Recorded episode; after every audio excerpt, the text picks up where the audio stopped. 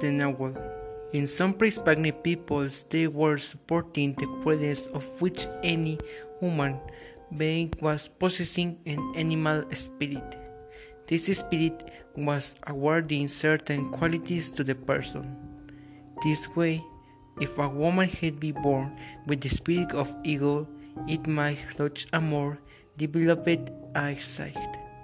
In the case of the legend of the Nahual of the state of Tlaxcala, Mexico, it is said the Nahual was also associated with the power to become an animal.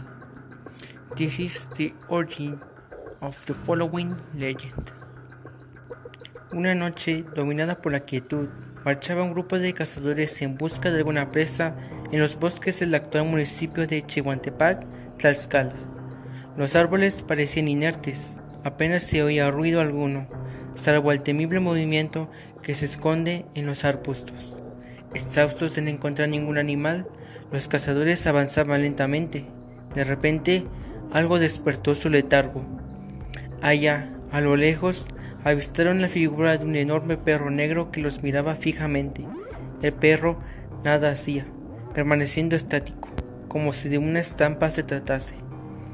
Uno de los hombres pensó que podrían serles útil, así que decidieron acercarse y capturar al can.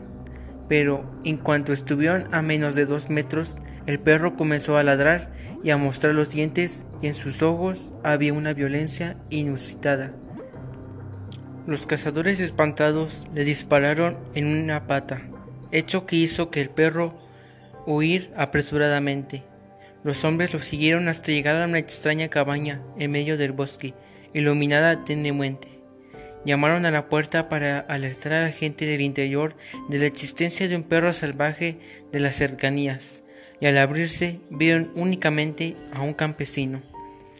Este los invitó a entrar en la cabaña. Allí los cazadores se sorprendieron a ver muchas riquezas, Mientras los hombres le preguntaban al campesino si había visto al perro, el aldeano se curaba una herida en la pierna. Poco después abandonaron la cabaña y salieron del bosque. Al llegar a la aldea más cercana, decidieron descansar en una taberna contándole al tabernero lo acontecido aquella noche. El tabernero les explicó que en realidad este can no era otra cosa que el campesino, que había vendido el alma al diablo.